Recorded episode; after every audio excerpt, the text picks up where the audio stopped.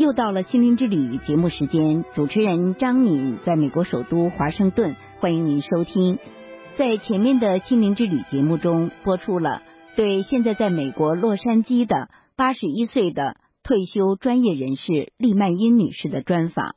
她讲述自己在文革中因南京一起所谓反革命集团案被判刑十五年，回顾了该案所谓首犯俄文翻译王同竹。和王同竹的妹夫数学专才孙本桥以及朋友英语专才姚祖仪被判处死刑枪杀的一些往事。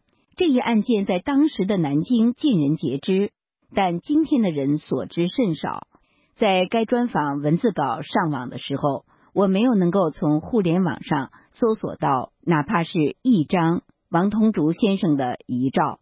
利曼因女士和他所认识的朋友手中也没有一张王同竹先生的照片。利曼因女士说：“我是在南京的时候看到过王同竹自己带的，他当年在马列主义编译局时候穿着西装、穿着大衣照的一张照片。那个时候年纪也轻，形象还是蛮好的。其他我也没看到过别的照片。”我在认识他之前，是先读了他的诗词，被深深的打动，后来才认识他的。我自己呢，一直很懊丧，就是我拿不出王同竹的一首诗来。四十八年前，中国南京市江东门刑场执行死刑，夺走了王同竹等人年轻的生命。将近半个世纪过去，人们甚至连他们的一幅照片、一篇作品。都很难找到他们的形象和声音，真的就这样永远消失在历史的烟海中了吗？在对利曼伊女士专访节目播出过程中，我通过推特发简短文字，寻找更多对这一历史事件的知情者。一位多年调查收集有关共产主义受难者史料，并从事研究的署名侠父的先生。发来电邮，并提供他收藏的几幅王同竹先生不同时期的照片。他告诉我，我看到你采访的林曼英女士的整个的记录，我是看的那个文本，没有听录音。我手边正好有这些资料，我也希望如果有可能的话，就是把它能公布出来。我把霞富先生提供的王同竹先生的照片转给利曼英女士，请她进一步确认。利曼英女士说。在我和您沟通的过程当中，我第一件事是是读到丛维熙有关王同竹的回忆文章，我非常的高兴。后来呢，又看到霞富先生提供了王同竹的照片，这两件事我真的是非常非常的高兴。照片呢不止两张，可是我能确认的有两张。虽然这两张照片当中的王同竹都比我认识他的时候要年轻。而且还胖一点，因为我见到的王同竹很瘦很憔悴，而且他当时眼睛有一见风就流眼泪的毛病，但是五官轮廓还是完全是跟霞富先生提供的那两个照片一模一样，所以确实是没错的。正是从维斯他不是说过吗？他说王同竹的眉宇间好像总带有一些忧愁悲戚的那个样子。那么这两张照片当中有一张呢，也是这种神情。我想这种神情也许是他被打成右派以后才形成的，因为霞富先生所提供的另一张照片，也就是面带微笑的那张，就没有这种悲戚的表情。时隔四十八年，您现在看到王同竹的照片，您是什么样的感受？想到些什么？我就觉得王同竹这个人。本来是一个应该才华大放光彩的人物，却被这个中共像碾死一只蚂蚁那样的就消灭了。所以，当我看到这两张照片的时候，我我就又一次想到：哎呀，这个中共对待知识分子的这个残暴啊，真的是超过任何人的想象。我还读到过很多很多被中共毁灭的有才有贡献的知识分子，有些是从海外因为热爱祖国。才回到中共统治下的中华人民共和国来，也都受到中共的那种迫害摧残，这种故事实在是太多了，也也可以说罄竹难书啊。实际上就是中国对中华民族的非常大的一种摧残了。那么关于这两张照片呢，我真的是要感谢夏父先生，要感谢他为历史做出的贡献，要感谢他付出的一切，啊，要感谢他使王同族的形象得到还原和重现，请您转达我对他的感谢。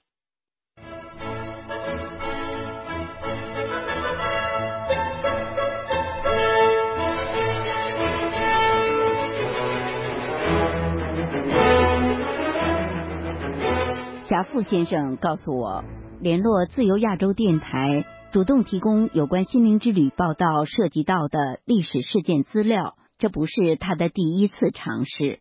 你采访过一个上海的叫单妙法，他的父亲啊叫单松林，他是六七年的时候就被判处死刑了。文革结束以后，他儿子不是一直在上访吗？这个案子后来一直到现在也没有平反，不但案子最后没平反，维持原判。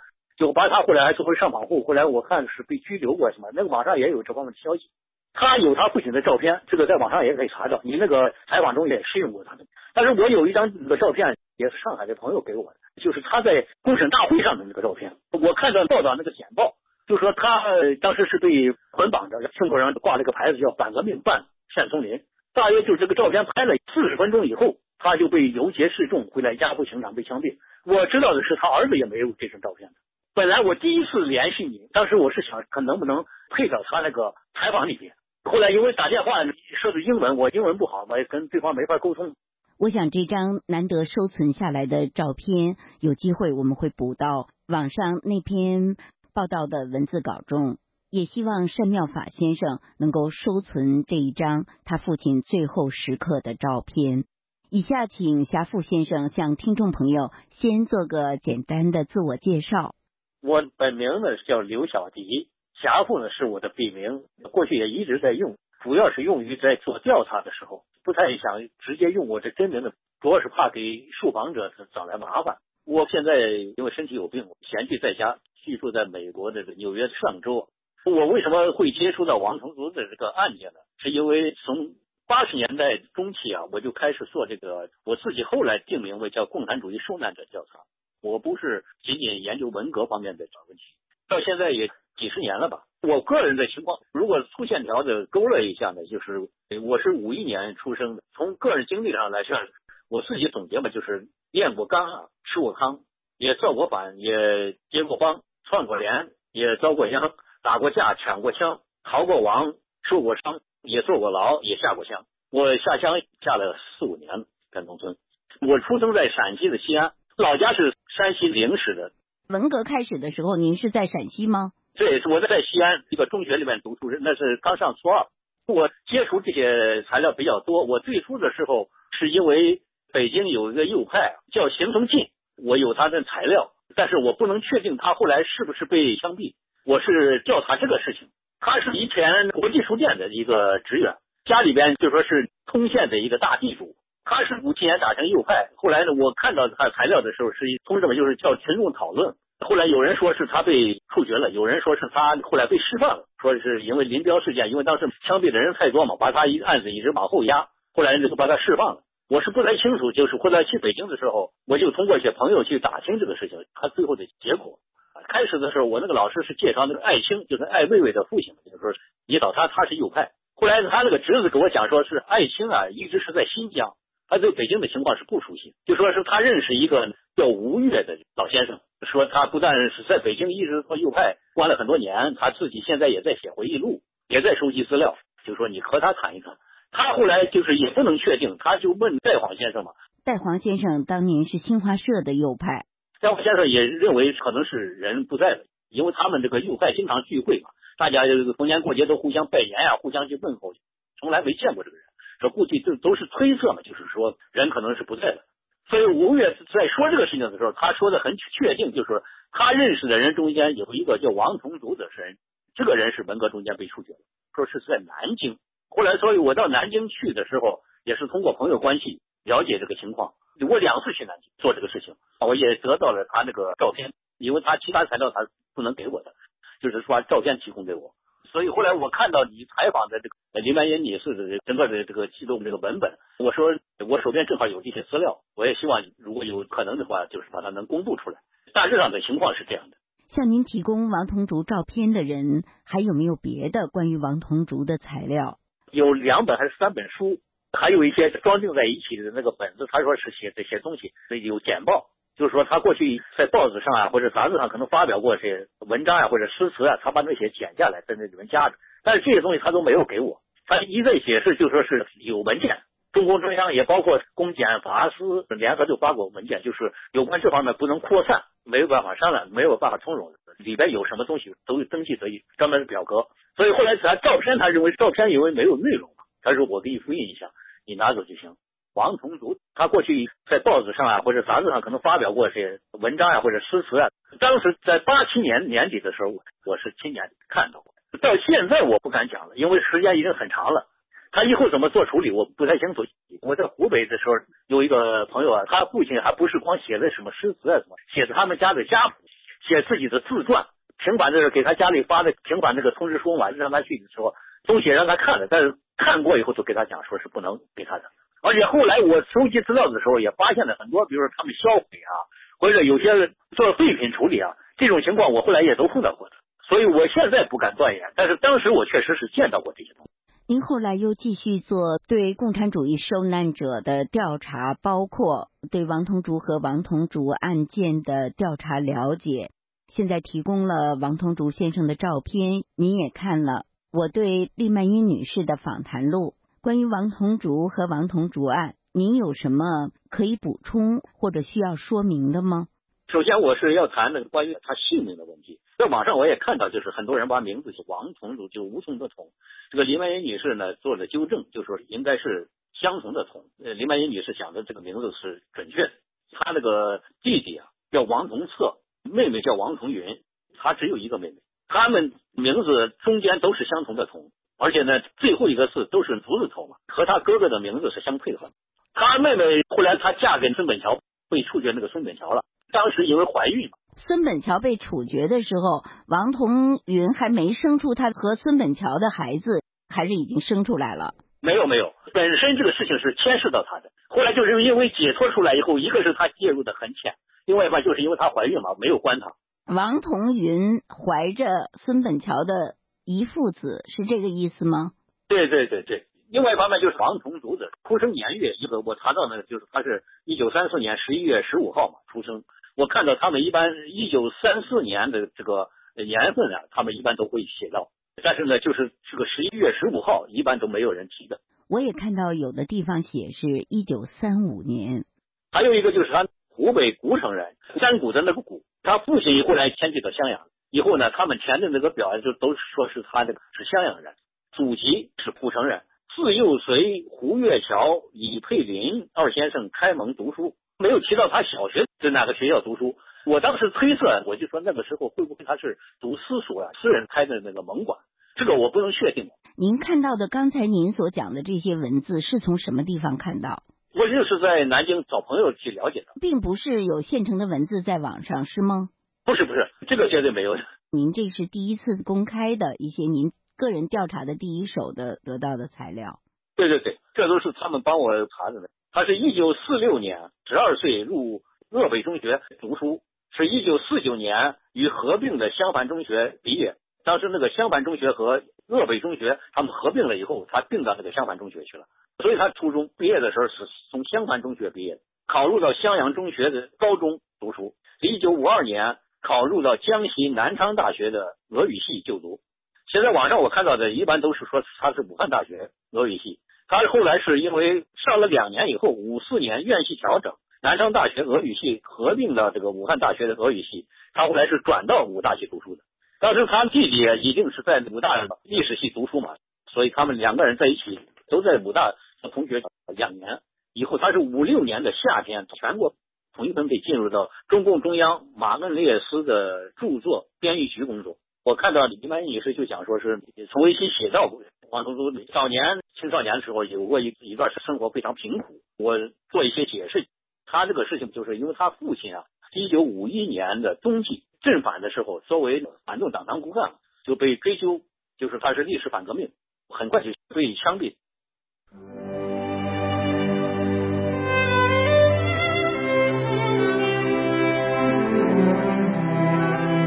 听众朋友，您现在收听的是自由亚洲电台的心灵之旅节目，我是主持人张敏，正在播送的是对首次公开王同竹照片的多年从事共产主义受难者调查的刘小迪先生访谈录的第一部分，谈他所收集到的有关文革遇难者王同竹先生的一些资料。王同竹的父亲啊。一九五一年的冬季镇反的时候，作为反动党堂骨干，就被追究，就是他是历史反革命，很快就被枪毙。他父亲当时就在襄阳中学任教。一个在中学任教的人，为什么被定成历史反革命呢？他父亲的状况大概是这样的：就是学生时代思想激进，左倾嘛，曾经参加过中共革命，被加入了中共党组织。但是后来呢，因为他经历过被捕，后来又逃亡被追捕啊，他与组织失去联系。后来就定为脱党嘛，就是离开共产党，没也没有退党，也没就是脱党。他在抗战前后啊，后来这个做过国民政府的这个区长，就是他古城县的，还有什么钱粮处的秘书等职。在任职中，他是掩护过中共的地下党组织啊，是当时在一个什么叫四江兵工厂有他们党组织嘛，就是上面让他去追查，结果他一直是掩护，给他们通风报信。后来呢，被怀疑他是有通共嫌疑嘛，后来他是弃职出逃到襄阳的，然后在襄阳的一个简易师范里边任教。据他那个后来申诉材料里面讲，说是曾协助配合米亨泰，因为米亨泰是当时那个襄阳地方的共产党党组织里边的可能一个负责人。他做那个国民党是第十五晋绥区，当时国民党里面有个特工叫康泽，就是第十五区晋绥区的主任嘛，做过他那个康泽部的那个情报工作，就协助配合的米亨泰做过这个工作。一九四八年，襄阳的共产党已经打破破城的时候，他受中共宣传部门的一个叫李石，一个叫王平定，受这两个人的委托，在知识分子中间，在教室中间做安抚和统战工作，让他们留下来。但是，一九四九年，共产党建政第一任的这个襄阳专区的专员叫高如松，当时古城也是属于那个襄阳地区管辖了。因为这个人长期在襄阳一带从事这个地下工作，所以对。他父亲的这个脱党以后的情况很了解，就肯定了他脱党以后对中共做过有益工作，所以还继续受聘，叫他在那个襄阳中学任教。但是呢，后来呢，高如松调到北京去工作，就离开了襄阳。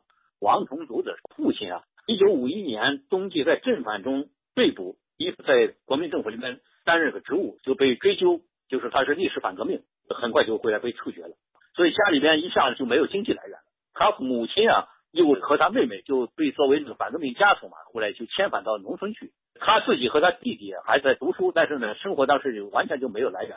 说是曾经捡过菜叶子，问别人舍过米，有时候他叫病日而食嘛，就是有两天啊、三天甚至吃再吃一顿饭或者吃一天饭。这个生活当时很贫困，有时候他去赊一点东西。你说是赊一些？对对对，呃，赊一些米啊什么，然后他自己打零工，挣点钱以后再还给人家。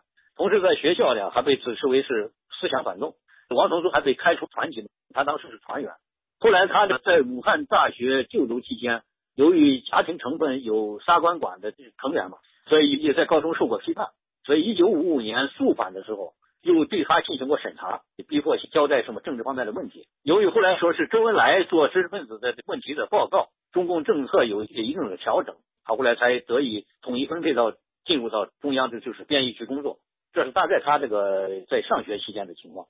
接下来，刘小迪先生谈他调查了解到的有关王同竹被打成右派的一些情况。一九五七年，中共整风号召大鸣大放，给党提意见。王同竹由于对武汉大学一九五五年肃反中对他的审查呀只有异议，后来他写了一个大字报，我估计可能是信，因为他是寄去的，上面写的来自北京的声音。呃，大字报后来寄回那个武大，武大呢后来就把这个事件啊就通报给那个编译局，编译局就说他是什么关肃反的案，什么攻击党的这个肃反政策。你知道那个反右的时候，很多人打成右派都是因为对这个肃反提出过质疑，提出过批评。所以后来呢，就是因为根据这个原因，后来编译局不后来把他定为右派，而且是处分的是最严厉的，后来是开除公职，送劳动教养。这是一个当时处理右派的五条这个其中处理最重的一个处分。还有一个就是关于王同族的妻子嘛，王同的妻子是藏族，在中央人民广播电台任藏语播音员，这也没有问题。我要补充的一点是，他这不是一个普通的藏人，他的父亲啊是西藏的藏族的头人，就是那个上层人士，是中共的一个非常高级的一个统战人士。知道他的名字吗？不知道，因为他是这个上层人士嘛，别人介绍。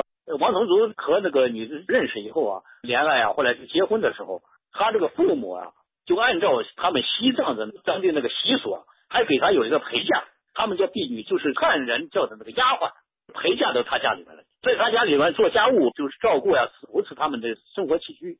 很多人都没有谈到这个问题。后来王同族呢，当时非常不习惯。因为他就说是每一天给他什么打洗脸水啊、漱口水啊，所有的的，就是他很不习惯，就给他妻子一直做工作，让他要回去。后来他这个妻子也同意，他们后来是通过国家民委，就民族委员会，把这个女孩子后来送到中央民族学院去进修嘛，说以后给他安排了工作，后来是这样才离开他家的。这个细节啊，我在网上看了一下，还没有人谈到这个问题。另外一方面呢，就是当时他打成右派以后。因为大右派以后，每个人情况不是很一样。但是我接触的这个北京的那个右派啊，都是公安局去、警察去，直接就拿手铐铐住以后就带走，有好几个。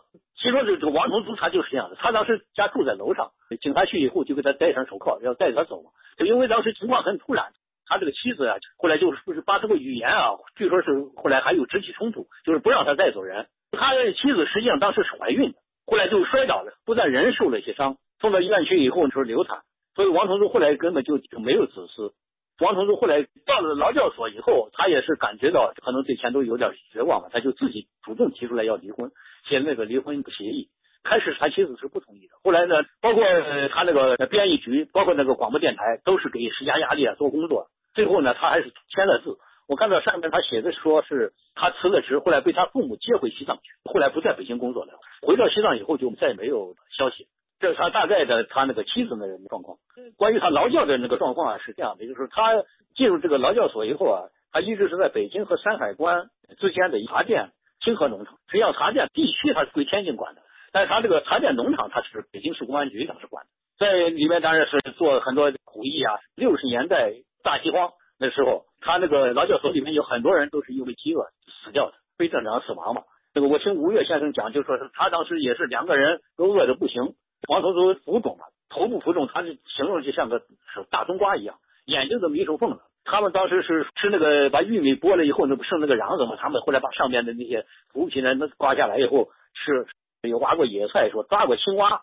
后来他那个弟弟啊，当时分配到东北，也是受他的影响，也也有他父亲的影响。反正后来他大学毕业以后，分到一个县城里边的一个中学教历史。给王成柱聚合好几次鱼肝油，因为他也自己挖野菜什么，终于还是逃过了一劫，就是保住了命。当时他身边有很多战友，都是因为饥饿啊，因为劳役啊，就因为他每一天工作都十几个小时。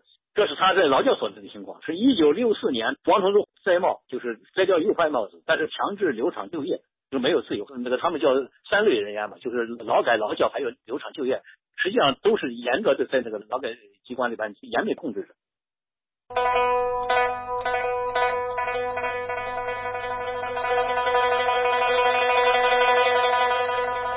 那么后来王同竹又是怎么到的南京呢？文革前期啊，是被从这个茶店农场、茶店的那个那清河农场后来调到北京那个大兴县的团河农场。当时有两则传闻，直到现在也没法证实。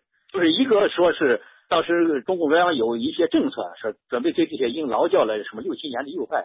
有的有释放或者重新安排工作的这种这么个计划，这是一种说法。当时在咱犯人中间都这么流传，但是那个一直是证实不了。但是后来呢，是又有一种说法，说是把这个劳改劳教的这些人调回那个北京去啊，说又说是彭真啊是用这些人来搞反革命政变，所以后来就把他们又决定要疏散出去，疏散你要离开北京。但是他们这个茶河农场啊，就是有一批人会被送到新疆去。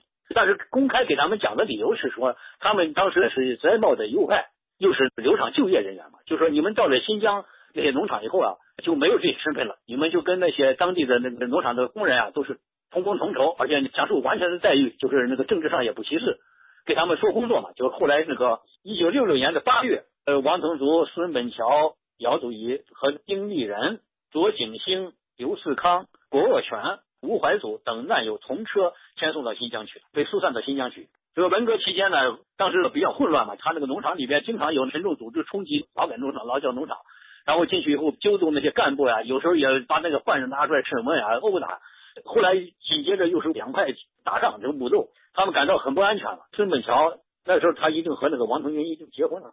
孙本桥他是北京工业学院学的右派。一九六零年出劳教，一九六四年五月什么解除劳教，曾经在清河的那个什么制衣厂工作，后来就回到那孙本桥的故乡，就是安徽省的来安县。王同仁是在他的家乡的，在安安徽来安县，他们是当时在新疆，他后来当时因为混乱，也没有什么管理，就是悄悄的就离开农场，回了安徽来安，因为当时在那谋生不易嘛。他后来为了到南京去，是因为要做点小本生意，他也结识了几个人。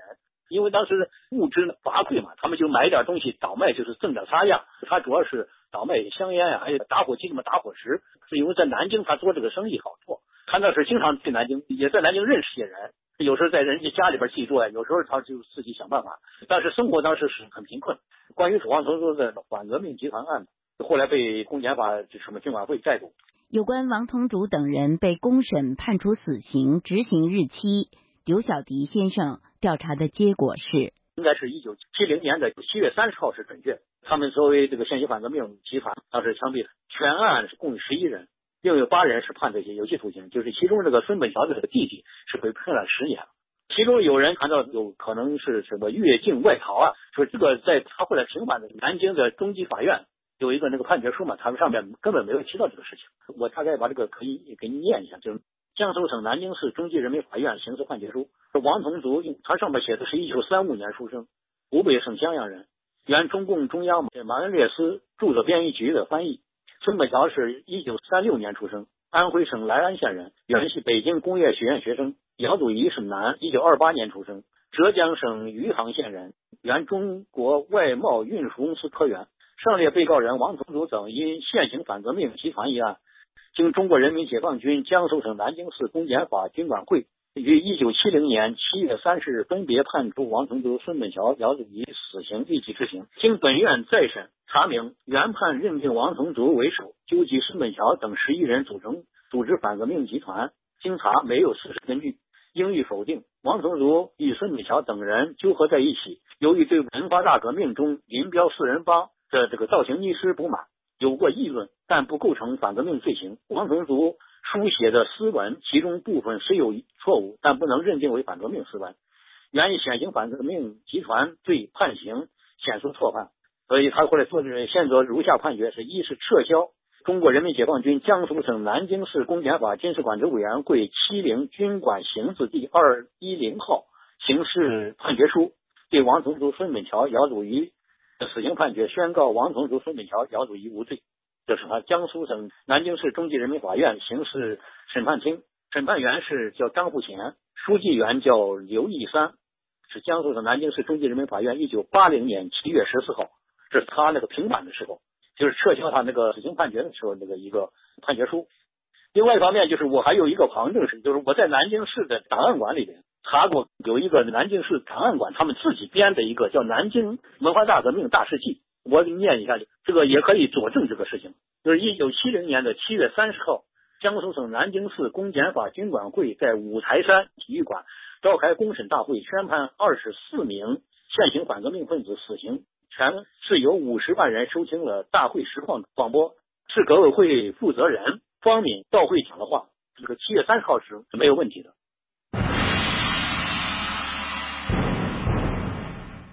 听众朋友，以上您听到的是对多年从事共产主义受难者调查的，现在在美国的刘晓迪先生专访的第一部分。在以后的心灵之旅节目中，请继续收听其后部分。